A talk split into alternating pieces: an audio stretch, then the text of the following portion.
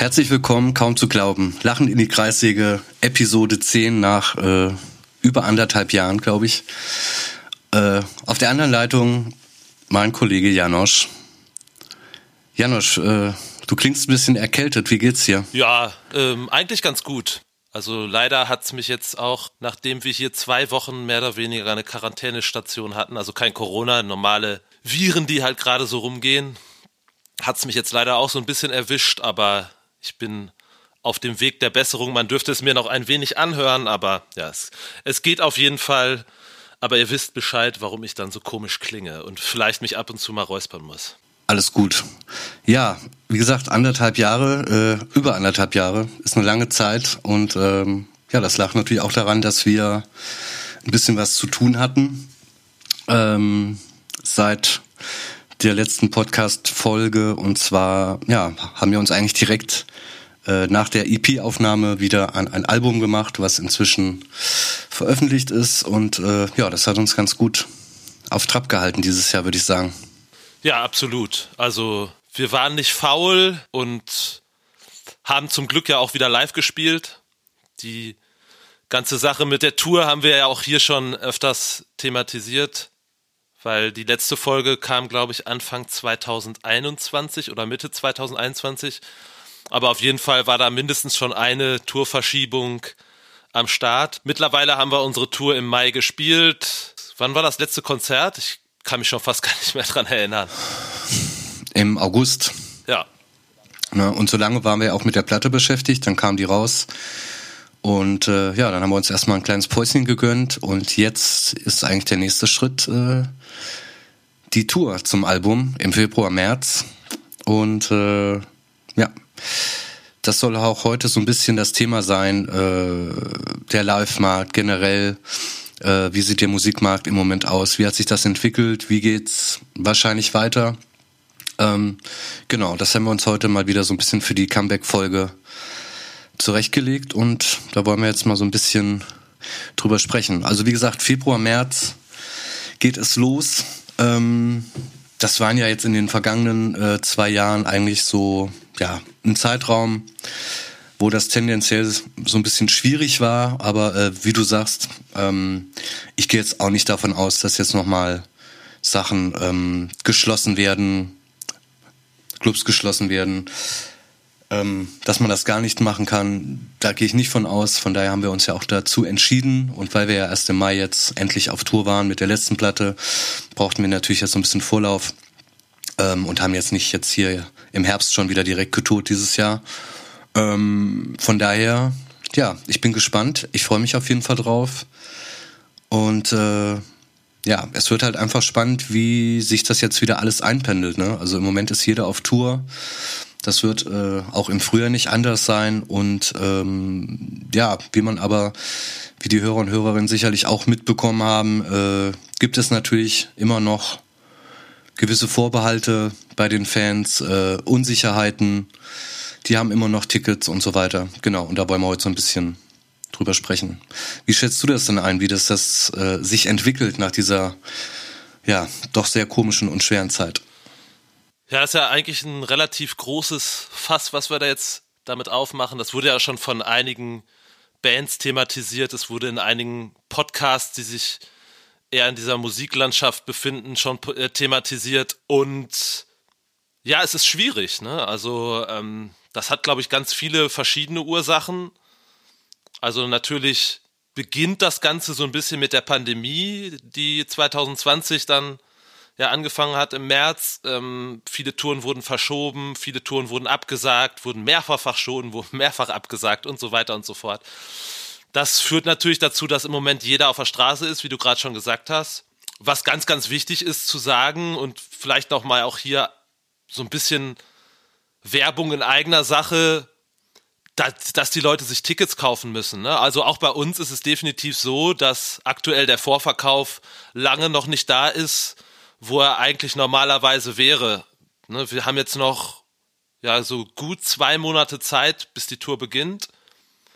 Und wenn die Leute nicht wirklich bereit sind, sich auch im Vorverkauf Tickets zu kaufen, kann es durchaus uns auch passieren, dass wir Dates absagen müssen, dass wir eventuell die Tour gar nicht spielen können, weil jeder einfach darauf angewiesen ist, also sowohl die Veranstalter als auch die Booker, als auch natürlich im, im schlussendlich die Bands, dass die Leute wirklich im Vorverkauf signalisieren, hey, wir haben Bock darauf, dass die Tour stattfindet, wir möchten die Konzerte sehen und ja, wir sind auch einfach bereit, da so ein bisschen in Vorleistung zu gehen. Ne? Es hat natürlich viele Ursachen, warum diese Tickets nicht gekauft werden. Die Leute haben dieses, dieses Abwarten, glaube ich, in den letzten drei Jahren einfach so ein bisschen gelernt, so, ne? Also, ja, kaufe ich mir jetzt ein Ticket, vielleicht findet es dann doch wieder nicht statt. Und ja, viele haben auch Schiss, dass dann diese ganze Rückabwicklung total kompliziert wird, was ich total auch nachvollziehen kann. Absolut. Und wenn man aber so ein bisschen weiter eintauchen will, warum das alles so ist, ähm, ja, muss man, glaube ich, das von verschiedenen Punkten her beleuchten. Also einmal die Pandemie, was ich jetzt gerade schon gesagt habe, dann sicherlich auch ne, der Krieg in der Ukraine und die damit äh, verbundene Inflation. Das heißt, die Leute haben einfach viel, viel weniger Kohle, müssen für ihr, alleine ihre Lebensunterhaltskosten viel mehr, viel mehr Kohle aufwenden. Alles wird gerade extrem teuer, also das merkt ja wirklich jeder so. Ähm, beim Einkaufen, mir fällt echt jedes Mal eigentlich aufs Neue die Kinnlade runter, wenn ich dann irgendwie Allerdings. wenn ich dann irgendwie ja. für gewisse Dinge einfach doppelt so viele doppelt so viel zahle oder jetzt auch ich hatte das lange Zeit irgendwie jeder hat irgendwie gesagt, ja, scheiße, meine Stromrechnung, meine Gasrechnung. Ich habe es jetzt gerade leider so zum Jahresende auch nochmal schön in das, ins Postfach bekommen, dass einfach Strom und Gas bei uns doppelt so teuer wird. Ne? Also wirklich, ich zahle das Doppelte jetzt einfach ab Januar, bis, ich glaube, Januar, Februar.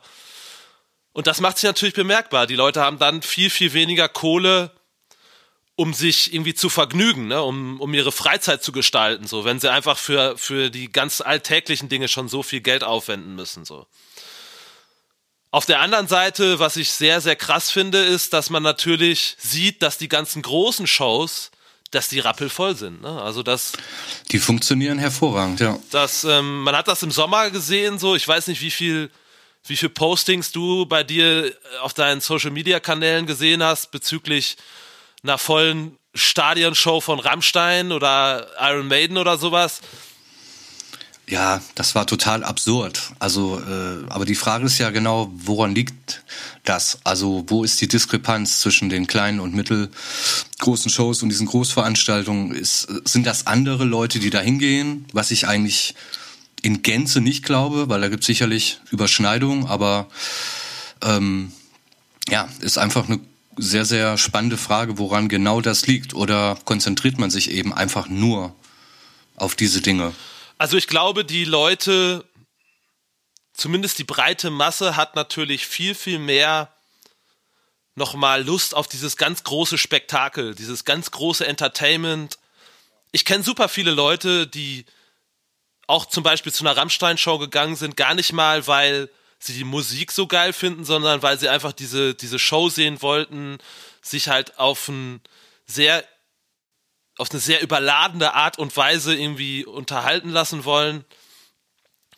Ähm, ohne dass das jetzt zu werten klingt, so, ne? Natürlich ist das, ähm, wenn du, wenn du, wenn du irgendwie eine Live-Show sehen willst, gibt's wenig, wenig Dinge, die so krass sind wie so eine Rammstein-Show als, zum, als Beispiel jetzt. Das ist jetzt ja, klar. natürlich aus unserem Kontext einfach eine der größten Bands, ne? Das, ob das jetzt in, in anderen Bereichen, was weiß ich, Taylor Swift ist, ob das im Rap-Bereich Kendrick Lamar ist oder kannst du im Prinzip nennen, was du willst, aber die großen Sachen sind nun mal alle voll. Und ich habe ähm, vor ein paar Tagen habe ich eine sehr sehr empfehlenswerte Dokumentation von Arte dazu gesehen zu genau diesem Thema. Können wir euch gerne mal hier in den Show Notes auch verlinken. Ähm, da ging es genau um das Thema. Da wurden so die ganz großen Player auch interviewt. Das ist zum einen Live Nation. Live Nation. Live ja. Nation ähm, gehört ja auch ähm, der größte Ticketverkäufer Ticketmaster. Dann ähm, hat man auf der anderen Seite den zweitgrößten Ticketverkäufer Eventim. Ähm, und was da ganz interessant war, die haben den CEO von Live Nation interviewt und der hat gesagt, Also wir haben jetzt im Jahr 2022 haben wir unsere Umsätze nochmal um deutlich steigern können im Vergleich zu 2019.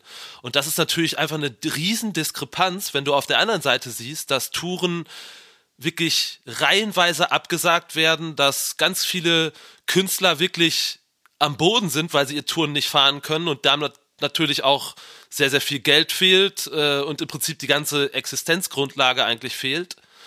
Ähm, da fragt man sich ja schon wieder, wie kann das sein? Und das ist genau das, ähm, dass die Schere da auch einfach immer wieder, immer weiter auseinanderklafft zwischen wirklich Riesenacts, wo die Leute hinrennen und auch wirklich ein Schweinegeld investieren, um diese Shows sehen zu können, weil das ist ja Wahnsinn, was da teilweise für Ticketpreise aufgerufen werden. Also bei einer Band wie Rolling Stones ist es völlig normal, 500, 600 Euro für ein Ticket zu bezahlen. Ja, das ist ja völlig Völlig absurd. Das ist absurd, ja.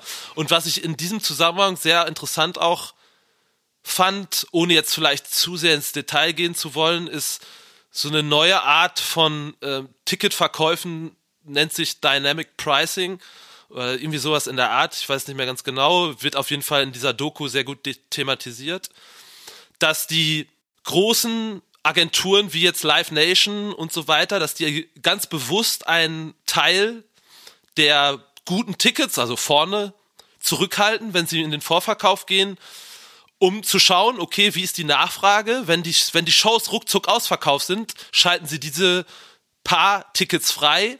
Und das ist dann im Prinzip ein dynamischer Ticketverkauf. Das heißt, je größer die Nachfrage, je weiter gehen diese Tickets nach oben. Und dann hast du irgendein tolles äh, Supreme Special Ticket für 7, 8, 900 Euro oder Dollar.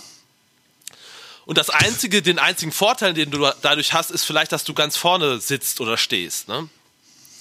Die sagen sich halt, ja, ich, wir möchten sowas wie irgendwelche Te Zweitmärkte wie Viagogo heißt es, glaube ich, ne? Oder ja. möchten wir halt unterbinden, dass die da die Kohle mit verdienen, sondern die Kohle möchten wir mal schön selber behalten. Ja, klar. Also so den Schwarzmarkt, den so das Wasser abzugraben. Ich meine, das ist ja auch auf der einen Seite sinnvoll, aber ähm, ja, also ich, bei mir stößt das ein bisschen auf Unverständnis. Also klar, es kann jeder mit seinem Geld machen, was er will, aber so viel Geld für eine Veranstaltung auszugeben, weiß ich nicht. Also ich würde es persönlich, glaube ich, nicht machen. Und äh, ich glaube, es geht darum, dass es alles so einen Event-Charakter hat und dass ein normales Konzert vielleicht im Moment gar nicht mehr so interessant ist, sondern dass, wenn man was macht, dass es ein Event sein muss und was Besonderes. Ich erinnere mich daran, dass wir auch vor ein paar Wochen noch mal so eine Unterhaltung hatten mit äh, jemandem aus der Veranstaltungsbranche, der eigentlich auch sowas in der Richtung gesagt hat, dass äh, ja man einfach schauen muss,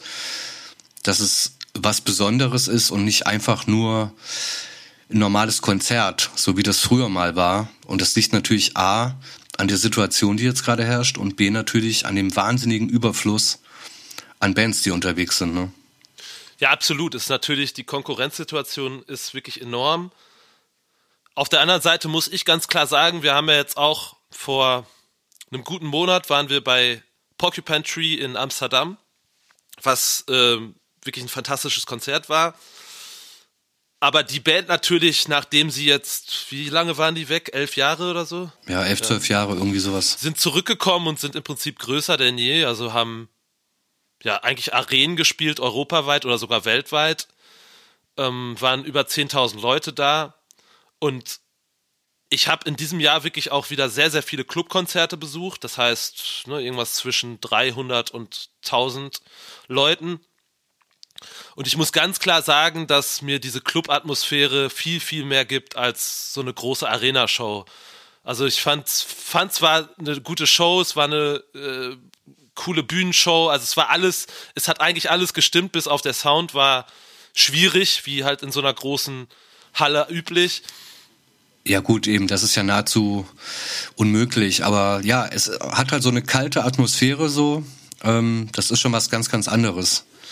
Aber gut, das war halt die einzige Möglichkeit, die Band zu sehen. Ich fand es auch ein hervorragendes Konzert an sich, aber ja, so das Ganze drumrum ja, finde ich jetzt auch nicht so richtig super. Ja, und also ich frage mich halt wirklich, ob, ob das auch das ist, was die Leute möchten. Ne? Also, äh, also viel, viel geiler ist es ja auch eine Band für sich zu entdecken, auf ein Konzert zu gehen, die in einem kleinen Club zu sehen, die vielleicht auch wachsen zu sehen und das Ganze so ein bisschen zusammen mit auf, aufzubauen. Ja, das finde ich einfach viel, viel unterstützenswerter, auch als immer nur den großen Acts den Support zu geben, die es eigentlich sowieso schon geschafft haben. Ne? Also dadurch ähm, lernt man ja auch gar keine neue Musik kennen. So, es gibt natürlich, klar, es ist, wie du schon gesagt hast, ist einfach ein absoluter Überfluss gerade da. Also es sind auch so viele Alben rausgekommen, so viele Bands wollen natürlich dann auch zu den Alben touren und man hat auch gar nicht die Zeit, sich alles anzugucken. Das verstehe ich total. Das ist ja bei, bei uns ja, dasselbe klar. so, ne? Aber wenn man einfach möchte, dass, dass auch seine Lieblingsbands, die jetzt vielleicht nicht Arenen spielen, dass die auch weiter existieren, muss man da ganz klar sagen, dass man die dann auch unterstützen muss und die auf die Konzerte gehen muss, ne? Weil man kann das ja eigentlich relativ klar runterbrechen. Eine Band, die 2019 1000 Tickets verkauft hat, verkauft jetzt unter Umständen gerade mal 200 bis 300. Ja, das ist so der Stand der Dinge aktuell so. Und ähm, ja, weiß nicht, also vielleicht ohne dass das zu erklärbärmäßig ist, aber vielleicht ist das einigen einfach äh, nicht so ganz klar, warum das halt auch so wichtig ist, diese Vorverkaufsgeschichte, weil ähm, für uns ist das selbstverständlich, wenn man so drinsteckt. Ähm, wenn das nicht so ist, ist es vielleicht ein bisschen anders, ähm, weil einfach die Veranstalter, wie du das ja eingangs schon erwähnt hast, äh, eine gewisse Planungssicherheit brauchen. Die mieten das Venue, äh, es wird äh, eine Anlage benötigt, Security, ähm, Catering, weiß der Geier was. Also es ist eine riesen, riesen lange Latte, ähm, wo einfach Kosten entstehen und äh, nicht zuletzt unsere Gage, die wir in der Regel ja auch garantiert bekommen, wie das bei den meisten Bands so ist. Ähm, wobei es da natürlich auch unterschiedliche Deals gibt, aber ähm, da kommt halt eine Menge zusammen und äh, wenn man eine Woche vor dem Konzert 200 Tickets verkauft hat und der Veranstalter braucht aber mindestens 500, dann kriegt er logischerweise, und das würde jedem anderen auch so gehen, äh, extrem kalte Füße. Und das hat dann in der Regel die Konsequenz, dass die Show abgesagt wird oder im besten Falle vielleicht verschoben. Ähm, deswegen, also ich kann auf der einen Seite verstehen, dass Leute ein bisschen zögern und warten und äh, je näher die Tour kommt, desto mehr tut sich ja in der Regel auch. Aber nichtsdestotrotz, wenn das zu spät kurz vorher passiert, dann ist das einfach ein Riesenproblem. Ja, absolut. Also da haben jetzt auch zum Glück immer mehr Bands, die Touren absagen, haben jetzt mittlerweile auch einfach, das heißt, die Eier ist eigentlich das, das falsche Wort, aber haben einfach Lust auch mit einem klaren Statement irgendwie rauszugehen oder empfinden das als absolut notwendig. Und das ist auch völlig richtig, ne, weil es nützt keinem da zu sagen, wegen organisatorischen Gründen muss die Tour leider ausfallen, sondern man kann das, ohne da irgendwie Scham zu empfinden, völlig klar benennen. Es wurden einfach zu wenig Tickets verkauft. Das machen zum Glück immer mehr Bands. So, ich fand dieses Statement, das war ja so ein, eine der ersten Bands, die das gemacht haben, war die Band Manta. Das war total auf die Zwölf, hat auch viel, viele Reaktionen bekommen und das war auch gut so, ne? Das müssen viel, viel mehr Bands machen jetzt. Und gerade bei denen, also es ist, also wenn man auf Platz zwei in die Charts einsteigt, dann erwartet man sowas ja auch nicht, ne? So und ähm, gerade dann, ja, halt wirklich den Mut aufzubringen, das zu posten und einfach zu sagen, wie es ist, so und ohne Namen zu nennen. Andere Bands äh, haben das den Sommer über schon oder im frühen Herbst äh, auf eine sehr sehr ungeschickte und ungelenke Art und Weise ihre Touren abgesagt und verschoben, wo eigentlich jedem, der sich so ein bisschen damit auskennt, klar ist, äh, dass es gelogen einfach so. Das ist diese am Schönfärberei jedem ist klar, warum diese Tour verschoben ist und ähm, das macht die ganze Situation aber noch schlimmer, weil die Fans natürlich dann noch unsicherer werden, ob die Tour halt überhaupt am stattfindet und so weiter und so fort. Deswegen ist so eine glasklare, äh, transparente Kommunikation da, glaube ich, eigentlich das einzig Mögliche. Um nochmal ganz kurz auf das zurückzukommen, was du gerade auch schon gesagt hattest bezüglich der Kosten, was ja auch ein Teil des Ganzen ist, dass die Kosten für die Bands, für die Veranstalter, für die Booker extrem gestiegen sind. Ne? Also Personalko alleine schon Personalkosten. Ne? Also wenn ein Veranstalter für Hands, Hands sind die Leute, die halt alles aufbauen, abbauen, helfen und so weiter, ganz, ganz wichtiger Part einer Veranstaltung. Wenn die vor Corona dafür 150 bis 200 Euro gezahlt haben, sind es jetzt aktuell einfach mal 500. Teilweise werden Leute eingeflogen, weil einfach nicht mehr genug Personal in Deutschland vorhanden ist. Auf der anderen Seite sind die Gagen der Bands halt nicht gestiegen im Gegensatz zu 2019, ne? sondern ganz im Gegenteil, ja. die Veranstalter wissen, sind natürlich vorsichtiger. Wissen, ja. Dass die Ticketverkäufe nicht so gut sind und wären da extrem vorsichtig zu sagen, klar, garantiere ich dir das gleiche, was du 2019 bekommen hast. Ne? Und das ist natürlich, auch da klafft so eine Schere auseinander.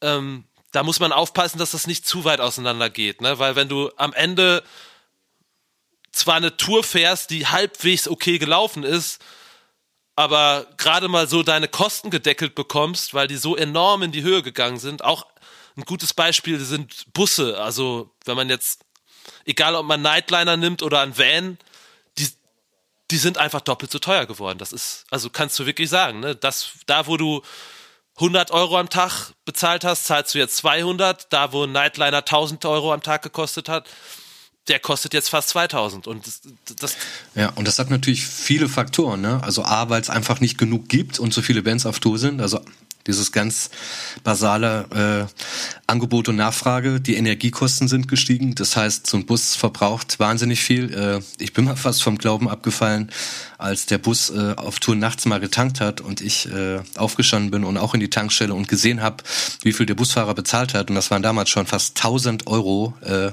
für Sprit. Und das wird halt einfach immer teurer. Und das Problem, und ich glaube, das ist vielleicht auch vielen Leuten nicht bewusst, äh, man muss den ja reservieren und mieten. Und wenn man das Glück hat, noch einen zu kriegen, dann äh, und die Tour nicht stattfindet, dann hat man sogar noch Minus gemacht, ne?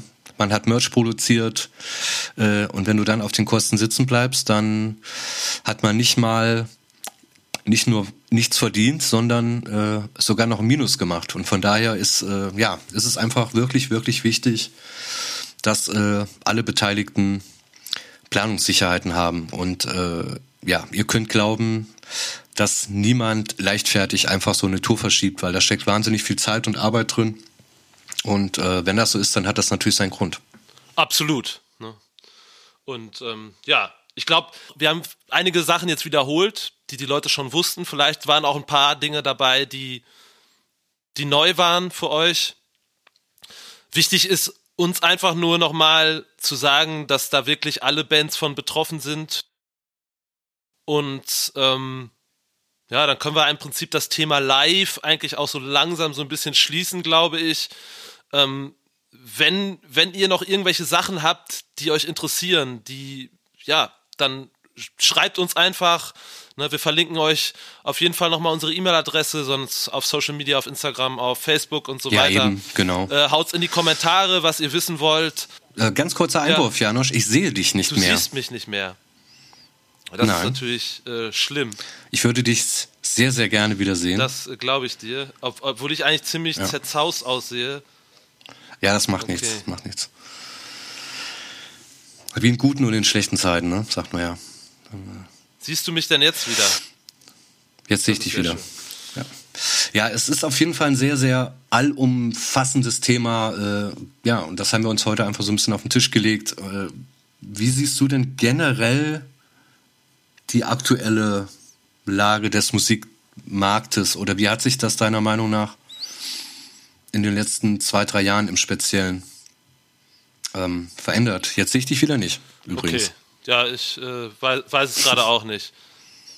Das okay. macht nichts. Ähm, ja. Ähm, ja, also der, der, der, der Live-Markt ist natürlich das, das größte Thema, was sich am krassesten verändert hat, glaube ich. Ist natürlich einfach dem geschuldet, was wir jetzt auch schon oft gesagt haben, dass da diese Pandemie war und dadurch einfach dass alles einmal auf links gedreht wurde und es einfach lange Zeit gar nicht möglich war, live zu spielen. Ähm, das hat natürlich dann auf der anderen Seite auch dafür gesorgt, dass die Leute zum Teil, muss man sagen, nicht, ne, das ist, das kann man auf gar keinen Fall verallgemeinern, aber wieder mehr Geld investiert haben, um sich Tonträger zu kaufen. Ähm, was natürlich erstmal positiv ist. da kann ich auch nur selber für mich sprechen. So, ich habe auch wieder sehr viel mehr Vinyl gekauft. Ähm, also meine Plattensammlung ist wieder deutlich gewachsen. So, ich habe das echt lange Zeit, auch vor der Pandemie, habe ich gar nicht so viel äh, mich dafür interessiert, mir auch wirklich Sachen auf Vinyl wieder zu kaufen. Und das habe ich jetzt definitiv nachgeholt. Und das ja macht mir auch wieder sehr viel Spaß. So. Ähm, und empfinde ich auch als wichtig, einfach seine Lieblingskünstler irgendwie dahingehend zu supporten, ja, sich, sich einen Tonträger zu kaufen. So, ich meine, ich weiß ja selber, wie es ist. Äh, das, das Thema Streaming werden wir sicherlich gleich auch noch ansprechen. Das ist, glaube ich, auch so ein kleines Thema, wo wir uns vielleicht nicht hundertprozentig einig sein werden. Ähm, aber ja, das hat sich natürlich alles geändert. Ne? Und gerade auch in Bezug auf Vinyl, das ist so ein ganz krasses Thema, weil die Preise da einfach gerade explodieren. Also viele Leute, die gerne Vinyl gekauft haben, fangen immer mehr an, sich da zu beschweren, dass die Preise einfach ähm, Ausmaße annehmen, die dann auch teilweise die Leute nicht mehr bereit sind zu zahlen. Das hat auch wieder ganz verschiedene Ursachen. Ne? Also äh, auf der einen Seite ist es so, dass viele Presswerke einfach total überlastet sind, weil zum Glück die Leute wieder Vinyl kaufen. Das Problem dabei ist so ein bisschen, dass es auch mittlerweile halt wieder sehr in dem Mainstream Einzug erhalten hat. Ne? Also als kleines Beispiel, Adele, als sie ihr letztes Album rausgebracht ja. hat, hat halt, glaube 500.000 1000, ja. Einheiten pressen lassen und hat damit erstmal ja, über einen gewissen alles blockiert. Über einen gewissen so. Zeitraum sämtliche Presswerke in Europa. Es gibt so zwei, drei richtig große. Das größte ist, glaube ich, das in Tschechien. Dann gibt es Optimal hier in Deutschland und natürlich noch ein paar andere. Aber da wurden halt sämtliche Presswerke blockiert, weil ein Künstler halt einfach unheimlich viele Platten hat pressen lassen. Ich glaube, zur gleichen Zeit kam in etwa die ABBA-Platte raus, die letzte. Da war es sehr, sehr ähnlich. Und ähm, ja, dann hat man auf einen Seite gehört, dass es halt ganz viel Rohstoffmangel gab. Und auf der anderen Seite gab es dann aber Künstler, die halt einfach so viel produzieren lassen hat, dass das halt einfach für die kleinen Acts gar kein Platz mehr da war. Ne? Und dass auch ganz viele Presswerke gesagt haben, nee, wir können eure Platten nicht mehr pressen. Das sind viel zu kleine Auflagen, das machen wir gar nicht mehr. Ja, also ja. Ich glaube, bei Rammstein war auch irgendwas, die hatten Papiermangel. Also die haben ja auch halt eine riesige Auflage. Und dann wurde auch, glaube ich, auch irgendwie irgendwas verschoben äh, wegen Papiermangel. Ähm, ja, das klingt natürlich heutzutage alles irgendwie so ein bisschen absurd, aber das macht die ganze Situation natürlich nicht einfacher. Und dazu kommt natürlich auch, das sind wir natürlich auch ein Teil davon, aber äh, die Frage ist, braucht man äh, 20 Vinylfarben zum Beispiel von einem Album? Ähm, ja, also ich glaube, dieser Markt wird einfach sehr, sehr ausgeschlachtet aktuell.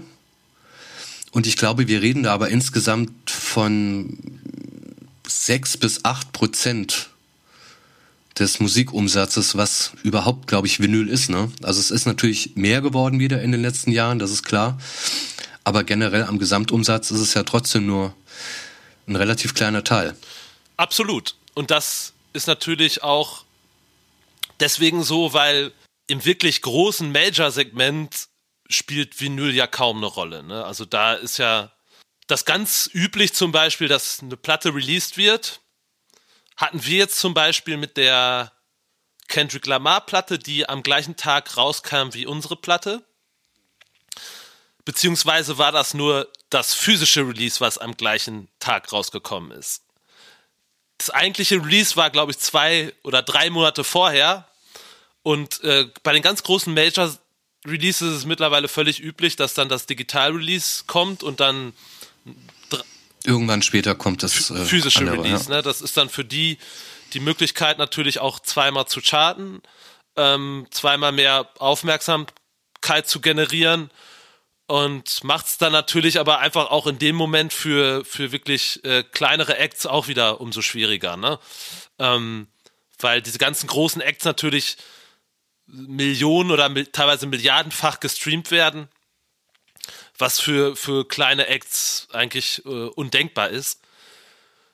Und äh, ja, deswegen ist Vinyl natürlich ein Nischenprodukt. Und da wir uns ja auch eher in so einer subkulturellen äh, Szene irgendwie wiederfinden, beschäftigen wir uns natürlich auch viel mehr mit dem Thema, weil wir zum Beispiel, wir machen selber Musik, wo noch Tonträger gekauft wird. Wir hören selber Musik, wo noch Tonträger gekauft werden. Und deswegen befindet man sich da natürlich auch so ein bisschen in so einer eigenen Bubble, ne? Und die ganze, Problema die ganze Problematik, dass Vinyl jetzt gerade so unfassbar teuer geworden ist. Also es ist ja mittlerweile völlig üblich, dass du für eine Doppelvinyl 40 Euro zahlst. Ähm, dann gibt's, wie du gerade schon angesprochen hast, 20 verschiedene Farben, damit man einfach noch mehr Ne, es gibt dann Leute, die sammeln jede Farbe. Das heißt, du bringst eine Platte raus und hast zumindest schon mal eine potenzielle Käuferschaft von Leuten, die dann einfach irgendwie äh, ja 20 Mal die gleiche Platte kaufen. Ja.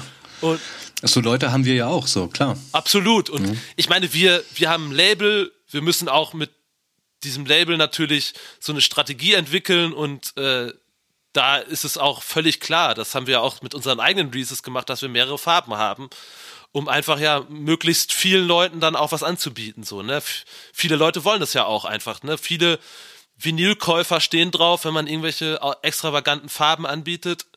Und auf der anderen Seite beschweren sich natürlich auch viele, dass es einfach zu viel wird, so, ne? Weil es einfach gewisse Bands und Labels dann wirklich deutlich übertreiben damit, ne?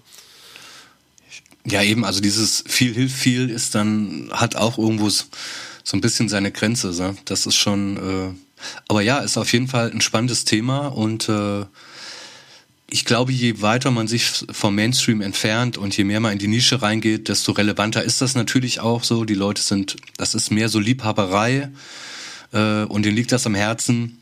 Und von daher sind wir ja auch, das merken die Fans ja auch hoffentlich, äh, immer sehr, sehr dafür zu haben, dass die Verpackung auch besonders hochwertig ist und äh, ja, einfach, dass es was Schönes ist, was sich auch lohnt, wirklich äh, physisch und haptisch äh, zu haben, äh, weil nur digital funktioniert natürlich bei uns nicht. Aber das ist halt wahnsinnig abhängig vom, vom Genre, ne?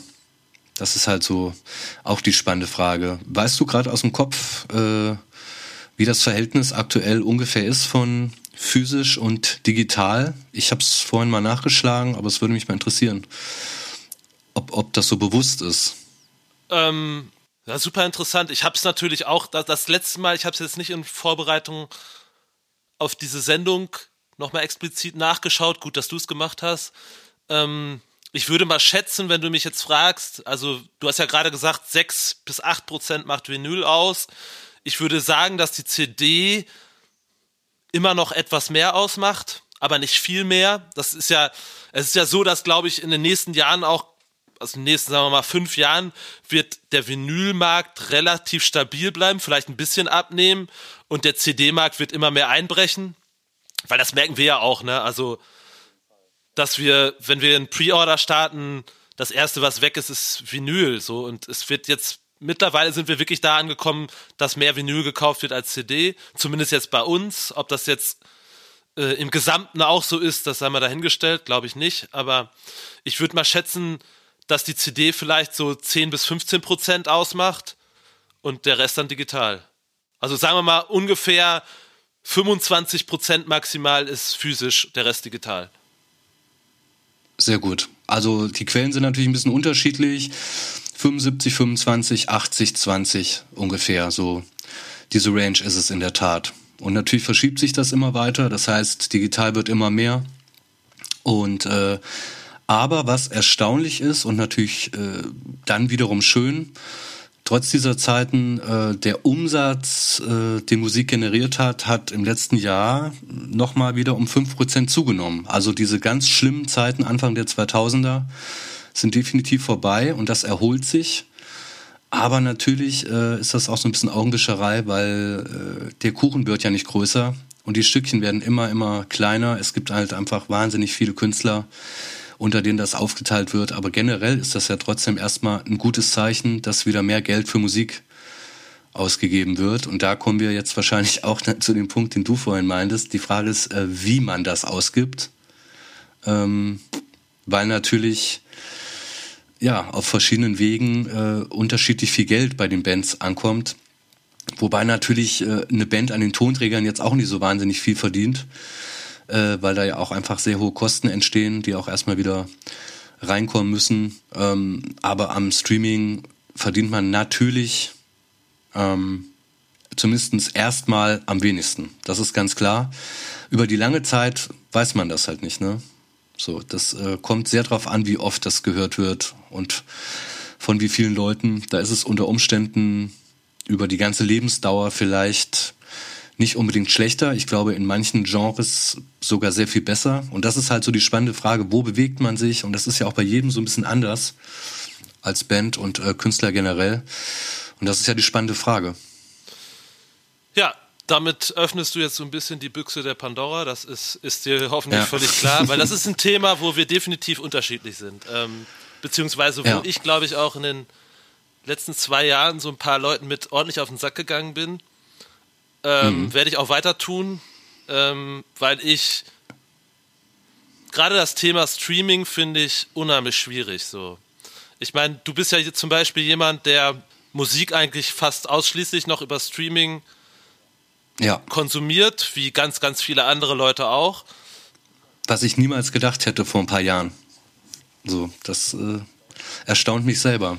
Was ich ja dir schon öfter gesagt habe, was ich nicht nachvollziehen kann, was du vielleicht hier auch nochmal erklären kannst, warum man dann einen Streaming-Anbieter wählt, der, ähm, ich fasse das mal kurz zusammen, weil viele Leute ja auch vermutlich werden uns über Spotify hören. Man kann uns ja auch überall anders hören, bei Apple Podcasts, also da überall da, wo man Podcasts halt hören kann. Ähm, und ich habe mich halt vor, ich glaube, zwei oder drei Jahren habe ich mich dazu entschlossen, äh, Spotify zu kündigen und äh, zu einem Konkurrenzunternehmen namens Tidal zu wechseln, ähm, weil ich mich einfach ein bisschen damit beschäftigt habe, okay, wo bekomme ich die beste Soundqualität gepaart mit einem zumindest äh, sehr viel faireren Abrechnungsmodell für, für den Künstler. Ähm, und habe mich dann halt für Tidal entschieden, weil ich da die Möglichkeit habe, äh, so ein, ist auch so ein Family-Account, den ich mit meinem Vater teile. Mein Vater ist auch ja sehr musikinteressiert und ähm, hat halt auch das Interesse, da irgendwie so ein hochauflösende ähm, Dateien zu, zu konsumieren und das ist halt bei Tidal möglich. Du hast da dieses Hi-Fi-Abo und ähm, ja, habe mich halt also ein bisschen reingelesen, wer vergütet wie, was passiert äh, mit, mit meinem Geld, was ich da ausgebe. Spotify ist mit weitem, weitem Abstand Marktführer. Ne? Also das ist, man ja. kann eigentlich sagen, Spotify hat ein Monopol. Also das ist fast schlimmer als Amazon. Weil du, ähm, ich weiß gar nicht, wie der Marktanteil aktuell ist, er ist, glaube ich, aber über 90 Prozent, ne? 90 weiß ich nicht, aber auf jeden Über Fall 80. ja, ist es, ist es der größte und gepaart mit nicht der schlechtesten, aber eine der schlechtesten Vergütungen. Äh, ja, ist natürlich ein bisschen schwierig. Dann kommt noch dazu, dass unser Genre äh, oder Rock und Metal generell da, das ist vielleicht auch manche nicht so bewusst, auch so ein bisschen stiefmütterlich behandelt wird. Äh, aber da gehören natürlich auch wieder zwei Seiten zu. Wenn das einfach weniger Leute hören als Hip-Hop zum Beispiel, klar, dann äh, wird das auch anders intern behandelt bei den Plattformen, was Playlisten etc. angeht. Aber ja, um mich davon abzulenken, du hast natürlich recht. Äh, bei mir ist das Thema auch noch nicht ganz durch, nur äh, bei mir ist das auch so ein familieninternes Ding. Äh, also mir persönlich äh, ist das völlig klar, aber äh, ich sag's jetzt einfach, wie es ist. Mein äh, Sohn im jugendlichen Alter, der tauscht die ganze Zeit Musik mit seinen Freunden und die Playlisten und dem ist das total wichtig und er sagt auch einfach, ähm, Tidal hat halt einfach niemand, womit jetzt auch nicht so ganz Unrecht hat. Also ich bin da noch im Überzeugungsprozess. Äh, also das Thema ist noch nicht vom Tisch und äh, da gibt's auch keine Ausrede, du hast natürlich recht.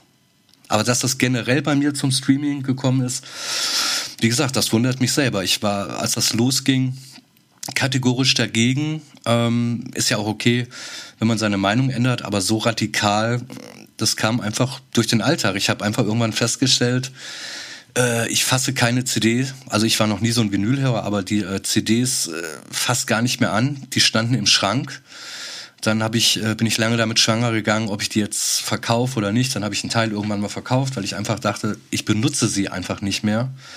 Und habe halt gemerkt, dass ich äh, Musik und vor allem Podcasts ausschließlich äh, fast nur noch streame. So. Und das finde ich auf der einen Seite total schade. Auf der anderen Seite ist das ja aber auch eine Entwicklung für die Zukunft. Und äh, ja, da, da widerspricht man sich halt selbst total. Ne? Und man möchte natürlich aber, dass die Leute nach wie vor auch Tonträger kaufen. Das ist ganz klar. Ja gut, das muss ja letztendlich jeder für sich selber entscheiden, aber ich denke einfach, dass also das kleines Beispiel, was ich halt, ich möchte jetzt jetzt auch gar nicht nur Werbung machen für für Tidal, aber was ich was ich total geil finde zum Beispiel, ich sehe jeden Monat ähm, durch die, dadurch, dass wir dieses Hi-Fi-Abo haben, was zugegebenermaßen auch ein bisschen teurer ist. Ne, ich zahle, glaube ich, jeder von uns zahlt, glaube ich, einen Zehner, also mein Vater, meine Frau und ich. Ähm, aber davon gehen halt einfach drei Euro jeden Monat gehen an den Künstler, den ich am meisten höre. Das heißt, ich kann selber beeinflussen, wem ich pro Monat drei Euro zuschustern möchte. Und das ist natürlich, das ist, wenn man das jetzt auf, auf ganz viele verschiedene Accounts, wenn man das hochrechnen würde, ist das eine Menge Geld. Ne? Also drei Euro von einem Account, ne, was, was zu, das, das ist ja, das ist schon wirklich enorm, weil man muss ja dazu sagen, dass wie viel ist es genau nochmal, was Spotify pro Stream zahlt? 0,001 Cent oder so? Ah, ich möchte jetzt auch nichts Falsches sagen. Ich glaube, so ganz, ganz grob äh, kann man, glaube ich, sagen, also da müsste ich jetzt zurückrechnen. Ich bin da nicht, nicht so gut in Mathe, aber so eine Million Streams sind so roundabout 4.000, 5.000 Dollar. Das kann man jetzt äh, in diese kleine Dezimalzahl umrechnen, wer das machen möchte. Etwa, ich sehe seh jetzt Fall hier gerade, dass du sehr wenig. für eine Million gibt es äh, ungefähr 3000 Euro also etwa 0,3 Cent pro Stream. Das war mal so 4000 Dollar ungefähr sowas in der Richtung. Das, das sind wahrscheinlich alle zusammen. Das, das, alle Anbieter. Das, das kann ja. sein. Das ist natürlich verschwindend gering so. Ne? Aber das ist das, was ich vorhin meinte. So bei äh, bestimmten Künstlern, keine Ahnung, äh, wie Drake oder Kendrick Lamar oder so, das sind dann natürlich solche Summen, äh, was da zusammenkommt, das ist dann sehr wohl auch sehr, sehr viel Geld. Ne? Absolut. Und das meinte ich vorhin damit. Und es ist, es also es kommt halt total drauf an. Es ist meiner Meinung nach auch nur noch eine Frage der Zeit, bis sich das dahin entwickeln wird, dass äh, Streaming-Anbieter Acts exklusiv sein werden. Ne? Also dass du dann äh, Absolut. Also die Rolle der Plattenfirma meinst du quasi übernehmen. In dem Fall, wenn man das so will, ja. Ne? Aber bis es, ja oder Digitalvertrieb oder wie man das auch immer nennen will. Weil das wissen ja vielleicht auch nicht alle einfach, dass natürlich von dem Geld, was dann ausgeschüttet wird, äh, von den Streaming-Plattformen, das, was dann bei der Band ankommt, ist natürlich auch nochmal wieder nur ein Bruchteil, weil erstmal geht natürlich auch ein großer Teil an die Plattenfirma, äh, die natürlich auch sehr viel Geld investiert. Deswegen ist das ja bei so ganz großen Künstlern üblich, die machen das dann irgendwann selber ähm, so wie wir das zum Beispiel auch mit der Ghost EP gemacht haben. Die haben wir zwischen zwei Verträgen gemacht und veröffentlicht und zwar komplett selber. Und da gehen alle Streaming-Einnahmen dann natürlich komplett ungefiltert äh, zu uns. Und wenn du jetzt irgendwie halt äh, ein sehr, sehr großer Künstler bist und machst das Digitalgeschäft irgendwann einfach selber, dann ist das wahnsinnig lukrativ. Natürlich, aber noch lukrativer wird's dann natürlich, wenn Spotify sagt, pass auf, du bringst dein Album jetzt digital exklusiv bei uns raus und bekommst ja. dafür, äh, was weiß ich, einen zehnstelligen äh, Betrag, Millionen zehnstelligen Millionenbetrag äh, auf dein Konto überwiesen, dann ist das natürlich nochmal deutlich lukrativer und das ist, glaube ich, wirklich nur eine Frage der Zeit, bis das passiert. Ne?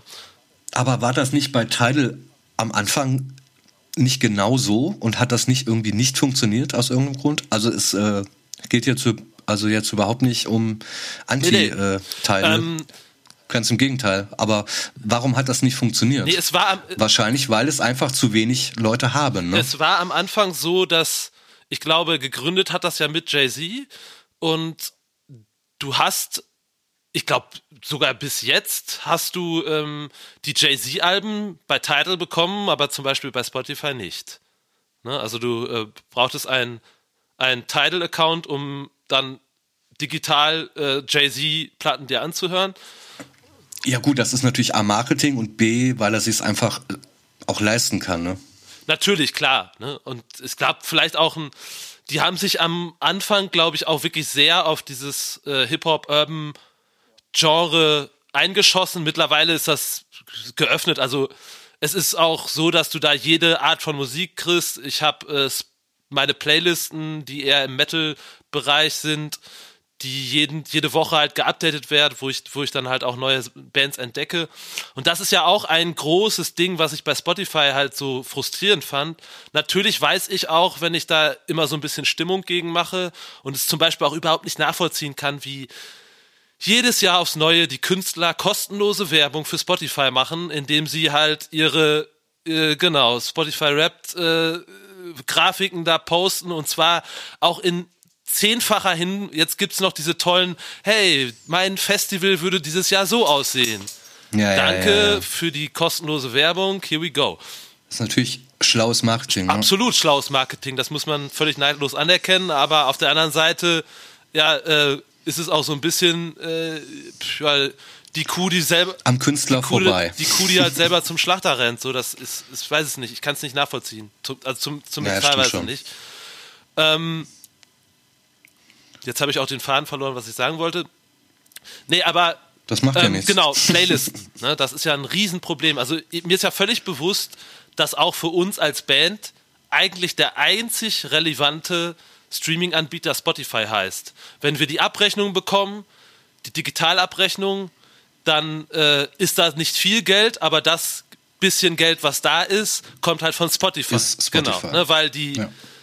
Anderen User machen einen einstelligen Prozentanteil äh, aus von den, von den gesamten Streaming-Einnahmen. Ja. Aber natürlich liegt das auch an Leuten wie mir, die halt äh, immer noch da sind und nicht bei Teile. Also wenn das einfach sau viele Leute machen würden, äh, und sich das Verhältnis so ein bisschen verändert, dann sieht es ja schon wieder anders aus. Also natürlich ist man dann auch selber ein Teil des Problems. Oder, ne? oder so natürlich, dieses, äh, um das jetzt nicht zu.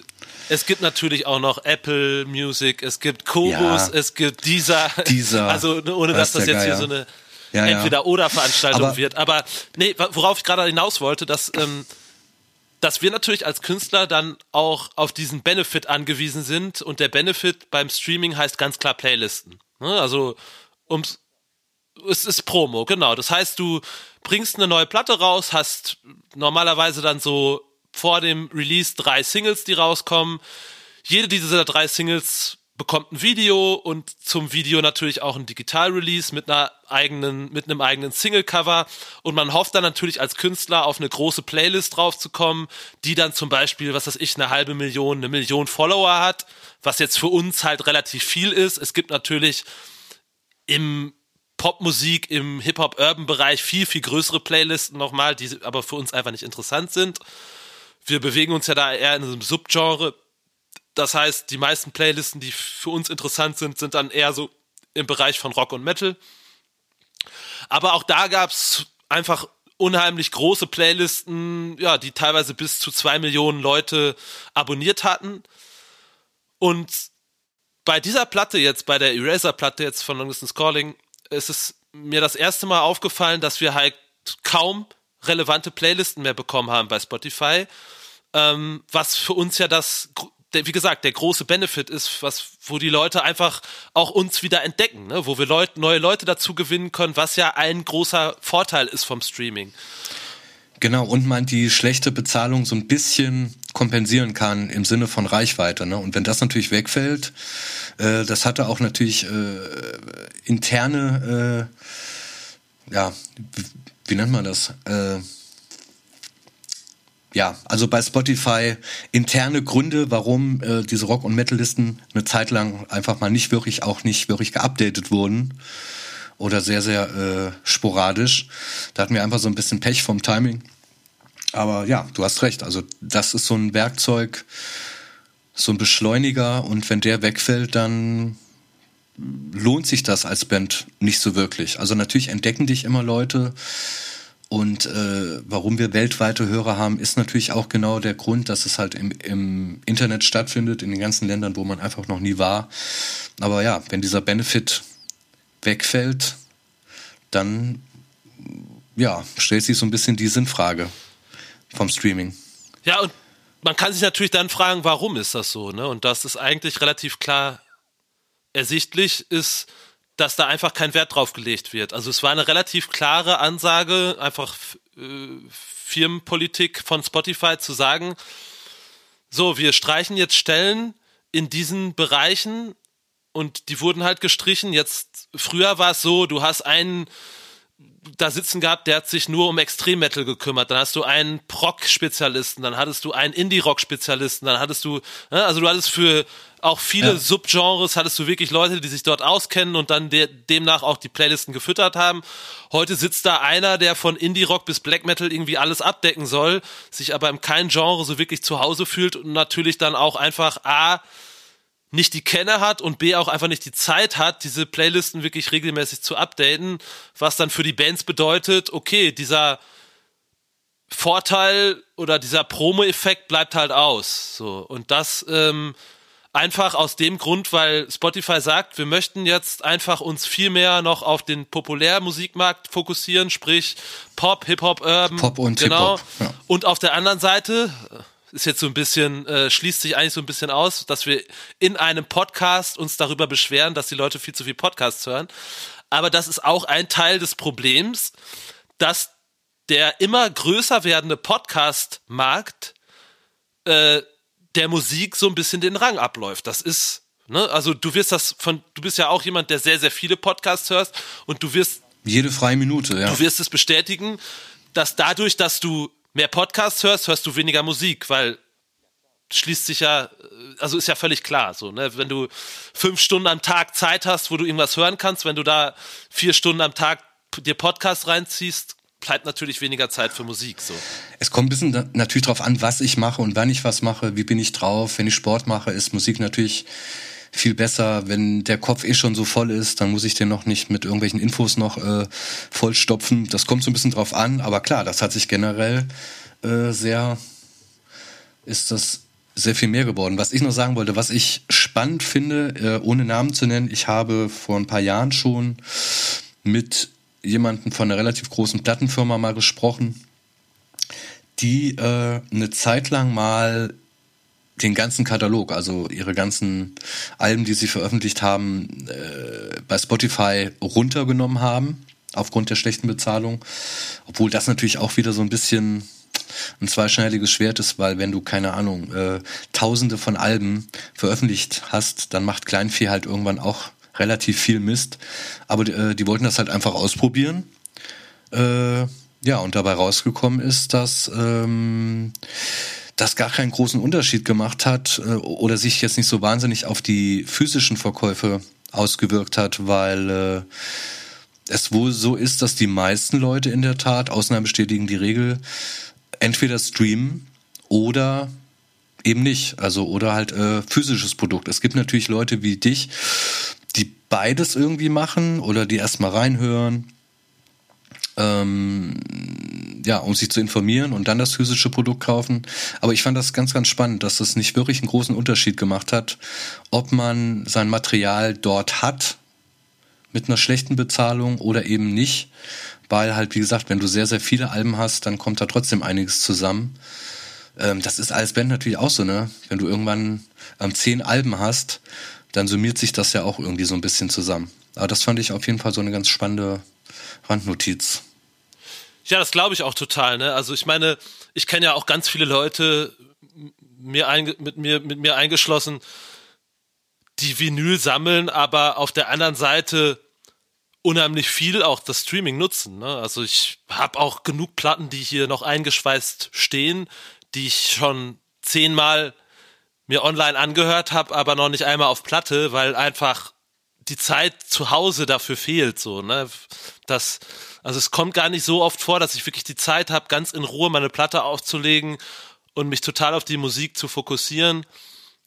Was natürlich sehr viel geiler ist, wenn du Platte hörst, dass du wirklich dir ein Album anhörst. Ne? Klar, du musst aufstehen, um umzudrehen, aber du skippst ja keine Tracks so, ne? Und ähm, dass selbst Leute, die früher, glaube ich, viel Alben gehört haben, gehen ja immer mehr dazu über, dass sie halt einfach nur noch so Trackhörer und Playlistenhörer sind. Ne? Also dass sie gar nicht mehr sich wirklich ein Album vom ersten bis zum letzten Song anhören.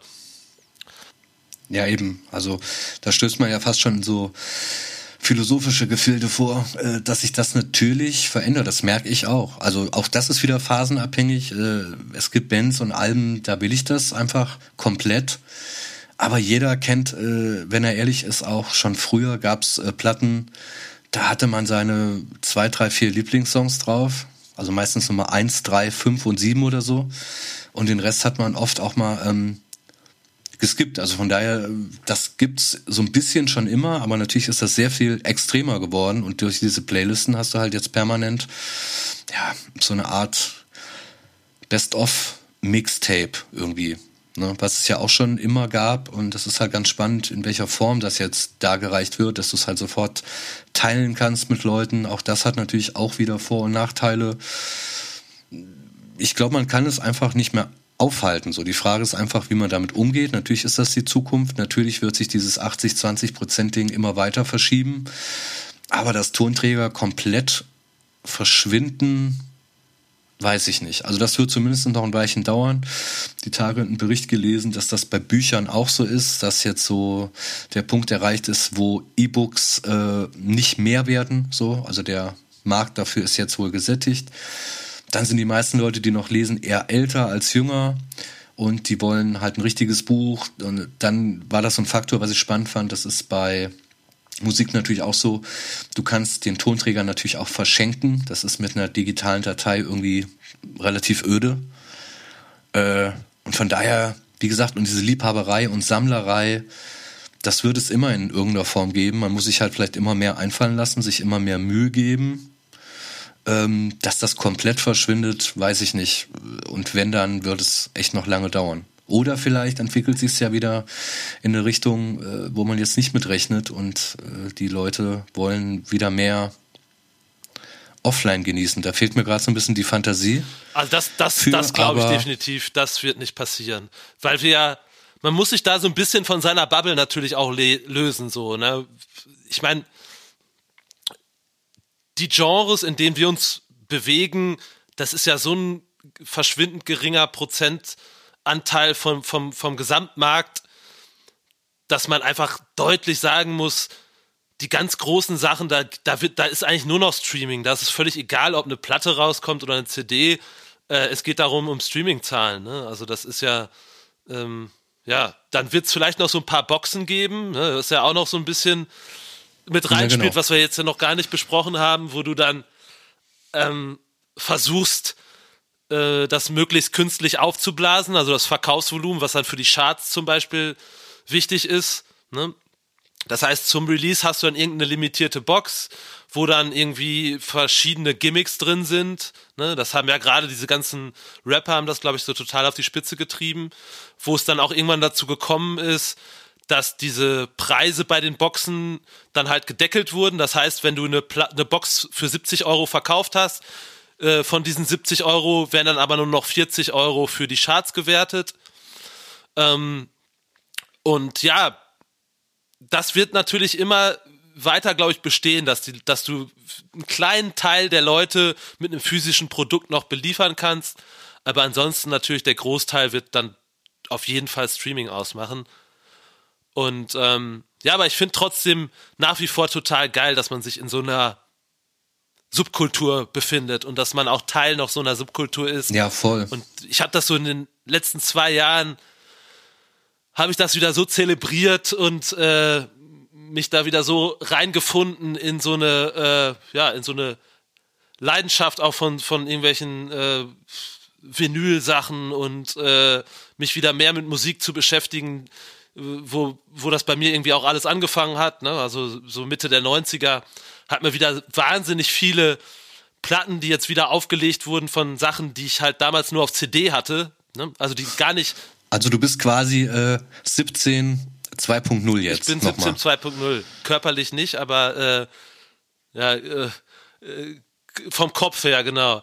Ähm, nee, also es äh, macht ja auch Spaß, wieder so, so ein bisschen da zurückzukommen ne? und wieder einfach äh, auch zum Beispiel alte Sachen nochmal neu entdecken und für sich auch so festzustellen, welche Sachen gut gealtert sind. Ne? Ja, absolut. Also es gibt ja wirklich äh, Platten, da hat man aus irgendeinem Grund so, ein, so, eine spontane Eingebung und hat da mal wieder irgendwie Bock drauf und dann hörst du dir das an und denkst dir, so geil ist es eigentlich absolut. gar nicht. Und dann gibt's welche, die sind so gut gealtert, dass man es fast gar nicht fassen kann, auch vom Sound, wo du denkst, wie haben die das denn damals hingekriegt? Also das ist so unterschiedlich auch einfach und äh, natürlich verändern sich Geschmäcker und so. Aber ich glaube, das ist ja auch wieder ein ganz anderes äh, Thema, da kann man auch nochmal fast eine Sendung drüber machen, ist ja so dieses, je älter man wird, in der Regel, desto weniger neue Sachen entdeckt man. Und dass die Platten, die man damals als erstes entdeckt hat von der Band in der Diskografie vielleicht nicht die beste ist, aber es bleibt vielleicht immer so die Lieblingsplatte, weil man die Band damit entdeckt hat Absolut. und so. Das hat ja ganz viel mit Emotionalität und Nostalgie und so zu tun.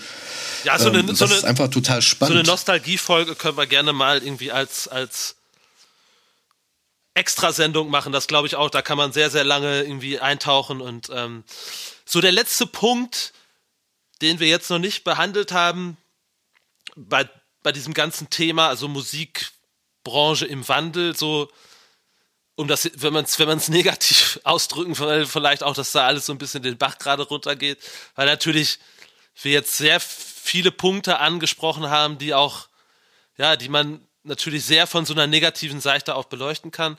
Ist so der letzte Punkt, der mir da einfällt, den ich bei mir auf der Liste stehen habe, ist halt so dieser Punkt, dass du mittlerweile als Band eigentlich fast gar nicht mehr dich nur auf die Musik konzentrieren kannst, sondern so, dass für fast alle Bands mittlerweile sowas wie ein Social Media Auftritt ja unheimlich großen Anteil ausmacht von dem, was man da täglich so als Band macht. Ne? Und äh, ich weiß nicht, wie du das siehst.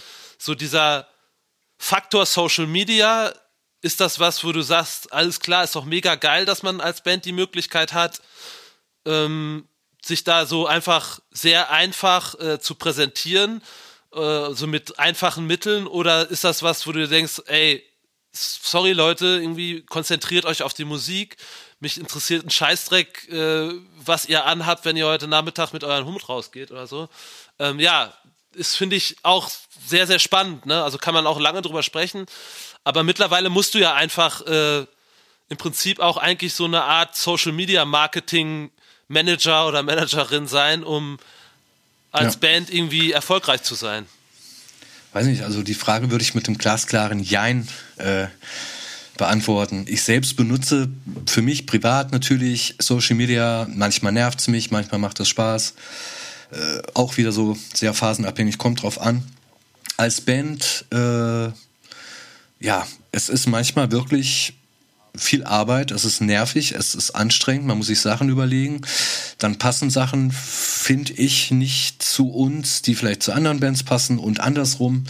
Man muss sich wirklich viel Gedanken machen. Also du übernimmst als Band, ja, Promo und Werbung, was, das ist eine Arbeit, die hat früher komplett die Plattenfirma übernommen. Das ist heute nicht mehr so. Das ist äh, klar, also die machen auch noch Online- und Printmarketing und solche Geschichten und äh, Promo in dem Magazin. Das hat sich natürlich nicht verändert, aber dieser Social Media Anteil ist einfach wahnsinnig wichtig und da kommt es halt wahnsinnig auf die Zielgruppe an und aufs Genre, wie alt sind die Leute. Wir merken das, äh, wir sind da so ein bisschen zwischen den Stühlen.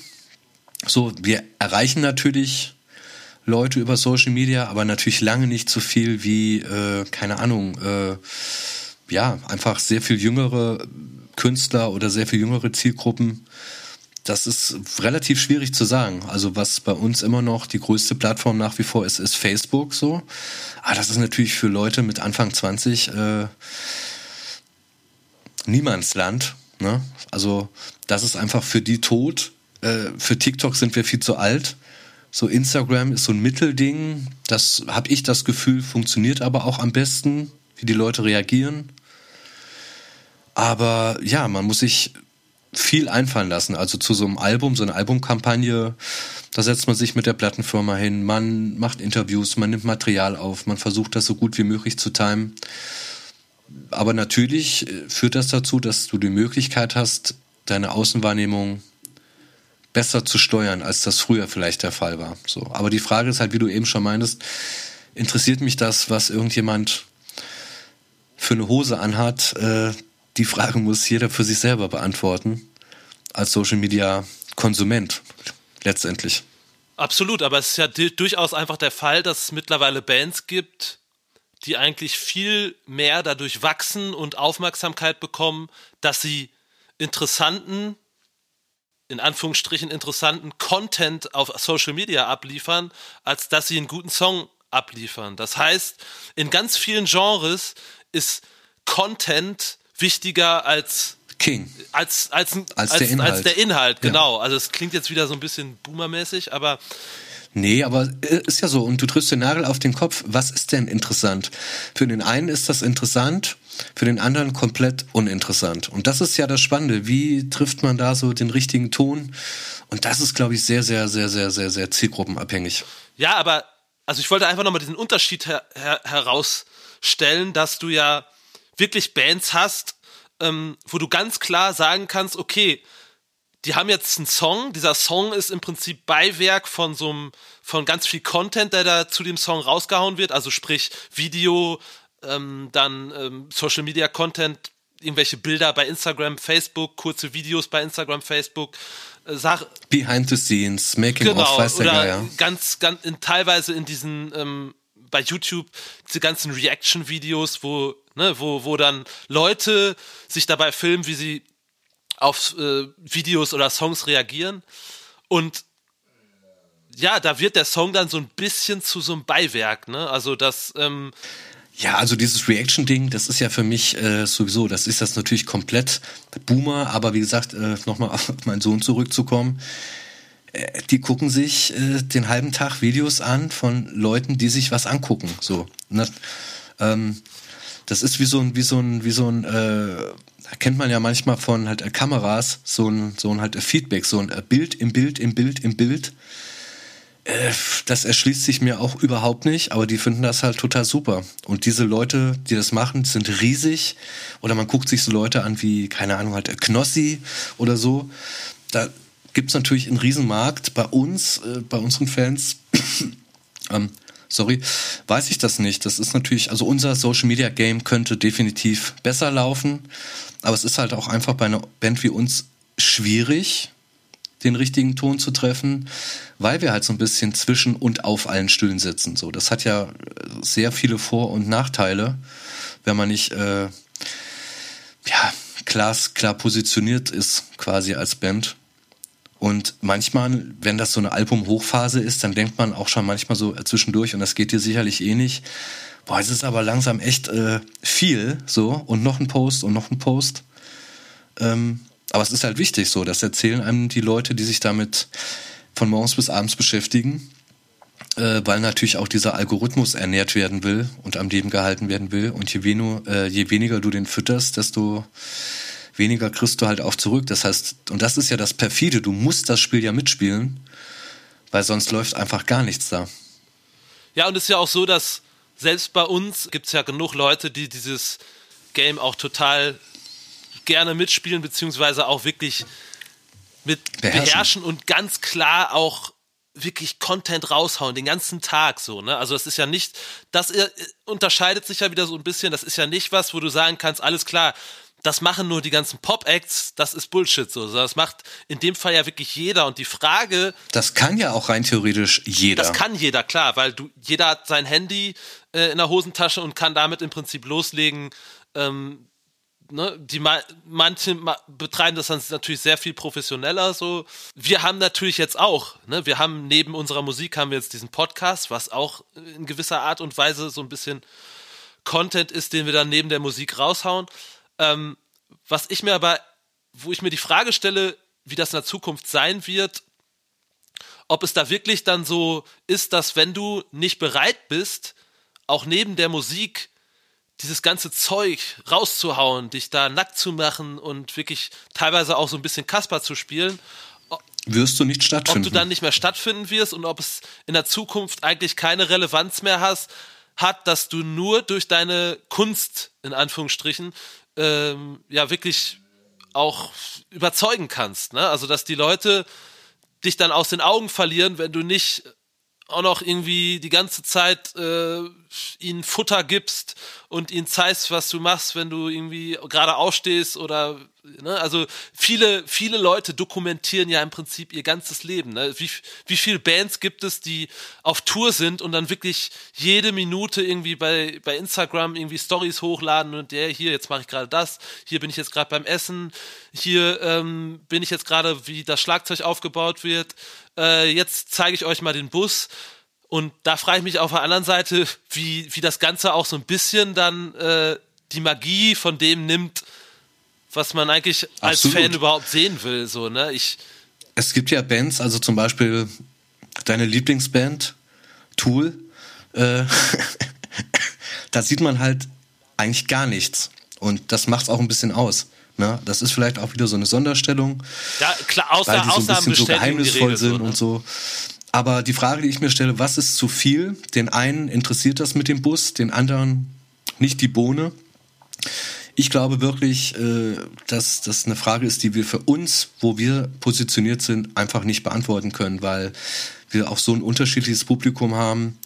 Das ist bei einer Band, wo die Fans fast alle ausschließlich um die 20 sind, einfach was komplett anderes äh, auch was so, ja, so bestimmte Styles, das spielt ja bei uns jetzt auch nicht wirklich eine Rolle.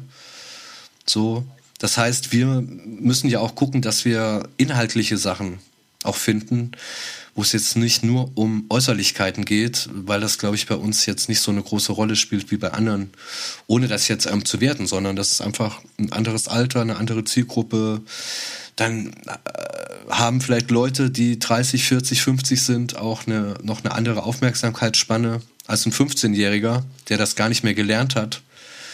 Äh, die wollen ja auch nur noch so Häppchen konsumieren. Und für die ist es natürlich zum Beispiel auch schwierig, sich anderthalb Stunden sich auf eine Sache einzulassen, was wir noch gelernt haben. Das wird natürlich auch immer schwieriger, je mehr Social Media man selber konsumiert. So von daher kann man die Frage gar nicht so richtig beantworten. Aber nochmal so mit diesen Algorithmen und welchen Zwängen man da unterliegt zum Teil, das ist ja jetzt hier bei dem Podcast auch nicht anders. Ne? Also äh, wir würden uns natürlich auch freuen, wenn ihr bei der Plattform eurer Wahl Herzchen, Sternchen, was auch immer äh, oder kommentiert, weil das einfach hilft in diesem ja äh, perfiden System die Reichweite zu verbessern. Und wenn man das nicht macht, wird man sogar andersrum eigentlich fast noch bestraft. Äh, von daher ist das ja leider auch notwendig und man muss das auch sagen und das hat auch nichts mit irgendwie halt äh, Bettelei zu tun, sondern das ist einfach so, wie es funktioniert ähm, und wie sich ja die Plattformen auch aufgestellt haben, damit sie eben funktionieren. Ne? Und da geht es alleine um Interaktion. Wenn niemand interagiert mit einem äh, Produkt in Anführungsstrichen, dann wird das auch nicht nach vorne gestellt. So sieht die Realität leider aus. Absolut. Ne? Aber ich finde es auch total interessant. Ne? Also wenn ihr da mal. Ja, ist es auch. Wenn ihr da gerade auch mal irgendwie Anregungen habt, beziehungsweise würde mich interessieren, wie, wie seht ihr das? Wollt ihr von einer Band möglichst viel auf Social Media erfahren? Ähm, wie viel. Und wenn ja, was? Wenn ja, was, genau. Schreibt das gerne mal in die Kommentare, weil ich finde es für mich unheimlich schwierig, auch zu sagen, okay, was will ich überhaupt von einer Band sehen, so, ne? Also wenn ich, ich folge ja auch Bands bei, bei Social Media, bei Instagram, bei Facebook und so weiter. Und es gibt da ja auch bei uns im, im, im Genre so unheimlich viele Unterschiede. So manche Bands, die hauen wirklich alles raus, manche Bands fast gar nichts. Und was du gerade meintest mit Tool, das mag, ist ein absoluter absolute Ausnahme, weil selbst, selbst die großen Bands wie, was weiß ich, Maiden, Rammstein und so weiter und so fort, die haben ja trotzdem bei Social Media haben die Leute, die sich darum kümmern und die feuern Content ohne Ende raus, so. Metallica zum Beispiel, auch. die hätten das ja eigentlich überhaupt nicht nötig und sind ja wirklich jetzt auch nicht mehr Anfang 20. Das ist ja Wahnsinn, also was die da machen. Ne, über die Qualität ähm, kann man sich wie bei allem streiten, aber die sind da so, sowas von am Start So, weil die einfach ein Team haben, die das begriffen haben und äh, wo man aber, das muss man denen auch zugute halten, merkt, dass da ja auch was nachkommt an jungen Leuten, was ja relativ erstaunlich ist. Ja, absolut. Ne? Aber ja, schreibt das gerne mal irgendwie in die Kommentare, was ihr da, wie ihr Social Media konsumiert und was ihr da sehen wollt und was vielleicht auch einfach nicht so. Das ist, ähm, ist ein spannendes Thema auf jeden Fall, was glaube ich auch natürlich einfach in Zukunft das wird sich noch sehr oft ändern. Das wird noch verdammt viele Wendungen nehmen, glaube ich, ne, weil ja auch Plattformen, Plattformen kommen. So was kommt zum Beispiel nach Instagram. Das ist ja jetzt. Was kommt nach TikTok? Ja, oder was kommt. Das wird ja spannend. Oder was kommt so. nach TikTok so? Vielleicht wird TikTok für uns ja auch noch irgendwie die Plattform, die am wichtigsten ist. So. Ähm, ja, keine Ahnung. Ähm, manchmal bin ich mich auch einfach, bin ich sehr müde, mich da immer wieder einzuarbeiten, weil man halt auch immer, man wird da ja auch so ein bisschen reingezogen, ne? Man, man tappt sich ja dann bei, man scrollt, man scrollt, guckt sich Sachen an, die völlig uninteressant sind und allein diese TikTokisierung von Instagram jetzt mit den halt Reels, ne? So dann halt noch ein Hundevideo, dann irgendwelche totalen halt schwachsinnigen Videos, dann irgendwelche Lifehacks. So äh, das ist ja ein Fass ohne Boden und was man mit der Zeit anstellen könnte, äh, puh, also wenn man sich da mal so drüber Gedanken macht. Ja, das, das ist schon das krass. Fass wollen wir am besten jetzt hier gar nicht aufmachen. Das ist, ähm, ja, hast du. Nee, aber was man ja in der Zeit zum Beispiel machen kann, um das Thema jetzt mal so ein bisschen äh, liegen zu lassen. Ja, liegen zu lassen und zu beschließen und generell, äh, wir sprechen jetzt auch schon eine ganze Weile, ähm, vielleicht nochmal, was man in der Zeit, wo man nicht auf Instagram und TikTok ist, äh, machen kann, ist ja zum Beispiel ein Buch lesen. Entschuldigung. äh, einen Film gucken, eine Serie, irgendwas. Und da äh, hatte ich mir überlegt, dass man da vielleicht mal ab und zu, das muss man nicht immer machen, aber so nach dem Motto Konsumterror, äh, was hast du in den letzten Wochen, Monaten oder vielleicht einfach dieses Jahr für dich neu entdeckt. Das kann alles sein, irgendein Medium, was dich in irgendeiner Form am meisten gekickt oder inspiriert hat. Das würde mich interessieren. Hui, ja, ähm, also ich habe ja, ein, ich habe so während der letzten, ich glaube seit April, Mai, habe ich ja ähm, angefangen, mir ein eigenes Drum Recording Studio zu bauen, was sehr, sehr viel Zeit bei mir in Anspruch genommen hat. Also neben der ganzen Bandgeschichte, es war ja, haben wir jetzt mehrfach erwähnt, dass wir einfach viel, viel Zeit in die letzte Platte dann auch reingesteckt haben. Die ganze Promophase und so weiter.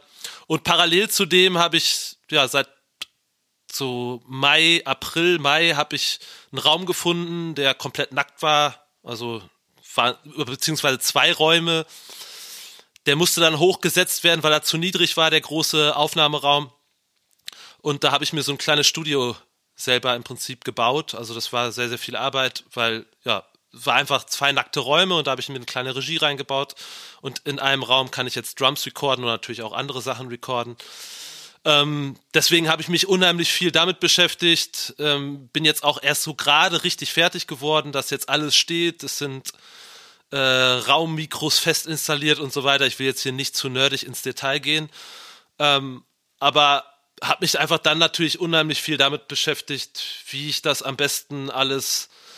Unser Soundmann Flo war mehrfach da, wir haben den Raum eingemessen und so weiter. Also das ist einfach, dass, dass ich jetzt die bestmögliche, zumindest in diesem Raum, äh, Ausgangsposition habe, um da einfach gut Schlagzeug aufzunehmen.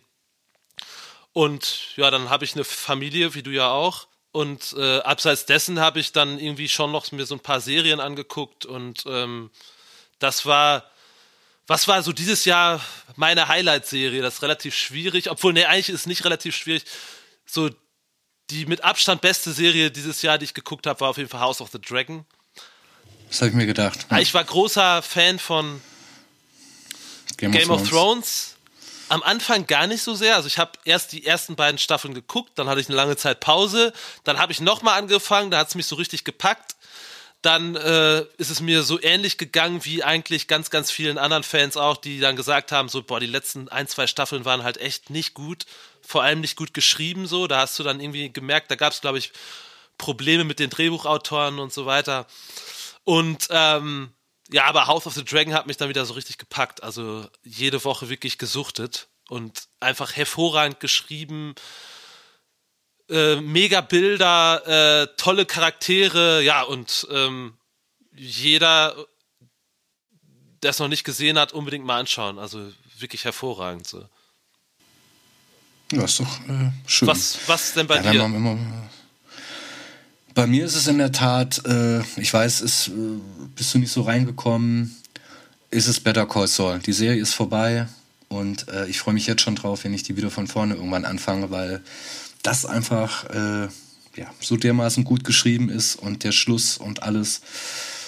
Äh, das ist schon krass. Also wie viel ähm, Gehirnschmalz man da investieren kann in so eine Serie, was Details angeht. Das ist schon ziemlich absurd und ich hätte nicht gedacht, dass nach Breaking Bad da noch irgendwas kommen kann. Und ich finde es, glaube ich, mindestens genauso gut oder fast noch besser. Und das hätte ich nicht gedacht. Ja, und äh, gerade im Sommer sehr viel gelesen zwischendurch, um mich auch so von diesem ganzen Album-Arbeitsstress so ein bisschen abzulenken. Und da ist für mich äh, das Highlight das, äh, der letzte Heinz Strunk-Roman. Ein Sommer in Niendorf. Ja, und, und, das ist nämlich lustig, weil die meisten Leute dann erstmal äh, lachen, weil man den so als so Komiker, würde ich sagen, fast kennt. Und aber der ist ja mittlerweile ein richtig seriöser Literat geworden, was ich auch äh, niemals gedacht hätte. Und das ist so ein bisschen das äh, ein Sommer in Niendorf ist so ein bisschen, könnte man sagen, so eine moderne Interpretation vom Tod in Venedig von Thomas Mann, was natürlich immer noch sehr, sehr lustig ist, das Buch. Also nicht äh, Tod in Venedig, aber äh, das ist ein Strunkbuch, aber so diese, diese Grundstruktur hat. Und das fand ich sehr, sehr spannend, wie man sowas in die Neuzeit transportieren kann und es eben nicht altbacken wirkt und man zwischendurch permanent fast halt Tränen lacht, obwohl es eigentlich ganz schön traurig und tragisch ist. Und das finde ich immer so eine ganz gute Mischung. Und das ist ja auch bei Better Call Saul oder so. Also ich mag einfach diese Mischung wo so beides drin ist. Ja, das habe ich, äh, das hat mich dieses Jahr so am meisten gekickt, glaube ich. Okay, und ähm, da wir ja jetzt im Prinzip schon fast durch sind mit dem Jahr, gab es auch so zwei, drei Alben, die dich richtig gekickt haben, wo du sagst, oh, das äh, hat mich 2023, äh, 22, sorry, so richtig. so weit ist es noch ja, nicht, weiß. Freundchen. So richtig begeistert oder ähm, bist du eher so wieder auf die alten Klassiker zurückgekommen? Ja, ich finde ja alte Sachen generell immer auch gut, aber versuche es schon immer auch so ein bisschen am Puls der Zeit zu bleiben. Das ähm, klingt jetzt so richtig boomerig. Aber äh, nee, es gab da so ein paar Platten. Ich habe mir auch eine kleine Liste gemacht vor der Sendung. Hm, sehr unterschiedliche Sachen.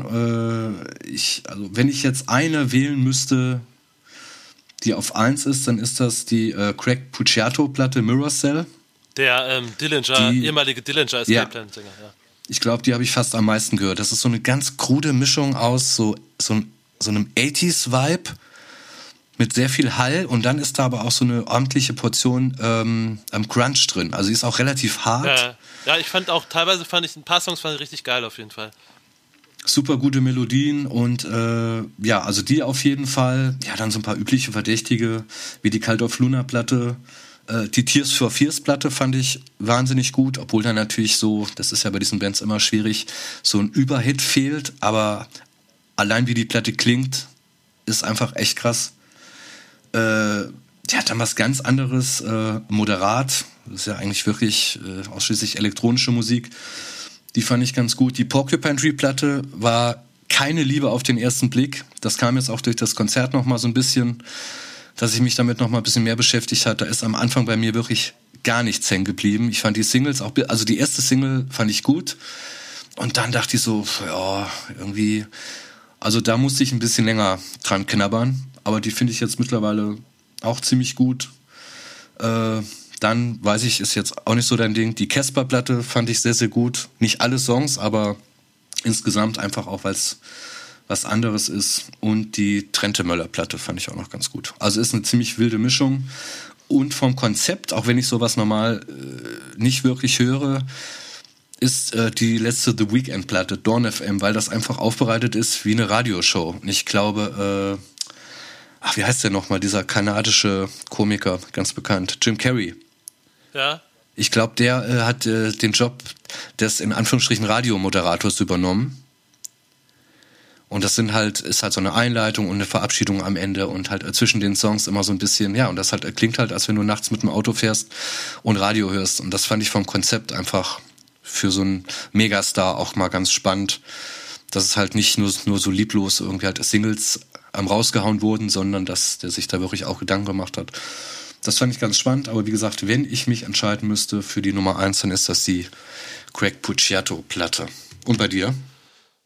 Ähm, ja, es gab einige Platten, die ich mir auch 2022 dann geholt habe. Ähm, ich muss sagen, ich habe in den letzten, du weißt das ja sicherlich, so zwei, drei Jahren habe ich unheimlich viel wieder ähm, Metal und auch gerade so Extrem-Metal-Sachen ähm, gehört und das habe ich wohl mitgekriegt. Habe da auch wieder viele neue Sachen so für mich entdeckt. Ähm, ja, da gab es auch 2022 coole Sachen. So, ich habe eine äh, ne Band aus Finnland, Desolate Shrine, äh, sehr finsterer Sound. Ähm, dann zuletzt entdeckt habe ich äh, für mich äh, Riot City aus, entweder kommen sie aus Kanada oder aus USA. Was so richtig. Das ist, äh, ich habe da gestern was drüber gelesen, das wurde Patronengurt-Metal genannt. Ist das richtig? Patronengurt-Metal, ja, es ist, auf, ist so eine Mischung aus Speed Metal und Heavy Metal, unheimlich viel Iron Maiden mit drin, gerade bei der neuen Platte. Äh, es fehlen so, also die Platte ist nicht es gibt so zwei, drei Songs, wo man sagen könnte, ein bisschen, ein bisschen fillermäßig, aber der, allein der letzte Song ist halt so dermaßen äh, äh, Faust in die Höhe, irgendwie, ich bin 17 und stehe irgendwie auf dem Metal-Festival. Ähm, das, die hat so ein ganz cheesy Cover mit so einem Gepardenkopf oder sowas, ne? Ja, also auf jeden Fall das, das geilste Cover 2022, definitiv. ja. ähm, dann fand ich unheimlich gut, ähm, Summerlands ist eine Platte, ist eine Band, die ist jetzt, glaube ich, die zweite Platte. Ähm, mit einem M? Genau, mit einem N, nicht, ja, nicht, ja. Äh, nicht mit zwei N, nicht wie Sommer. Ähm, Dann weiß ich. Oh, was ist das? Das ist äh, auch irgendwie Heavy Metal, aber sehr episch, teilweise auch sehr viele 80er Melodien, auch so ein bisschen 80er Pop-Vibes, finde ich aber äh, ja, total eingängig, großartiger Sänger, ähm, ist sehr viel besser produziert als die erste Platte, wo, wo dann wie, manche vermutlich wieder sagen, oh, nee, das ist mir aber jetzt zu, äh, zu krass Mainstream-mäßig produziert. Ja gut, die Leute gibt's immer. Der Gitarrist, egal was du der machst. Der Gitarrist ist äh, gleichzeitig auch der Gitarrist von einer anderen Metal-Band namens Eternal Champion. Und ähm, der produziert im Moment unheimlich viel, hat die letzte Creator-Platte produziert und ist gerade so einer der up-and-coming Producer im Metal-Bereich. Und ja, die Platte ist wirklich, das ist auch so die Platte, glaube ich, die ich heute mal einfach den Leuten empfehlen würde. Ähm, du kannst ja vielleicht auch noch eine Platte nennen, die die wir dann auch nochmal bei Social Media vorstellen, beziehungsweise die, wo du sagst, okay, die äh, würde ich euch unbedingt empfehlen, mal reinzuhören. Ich weiß nicht, welche das von deinen genannten gerade sein wird. Ja, das ist dann die Craig Pucciato-Platte, denke ich. Cool. Ja, dann würden wir euch diese Platten mal verlinken.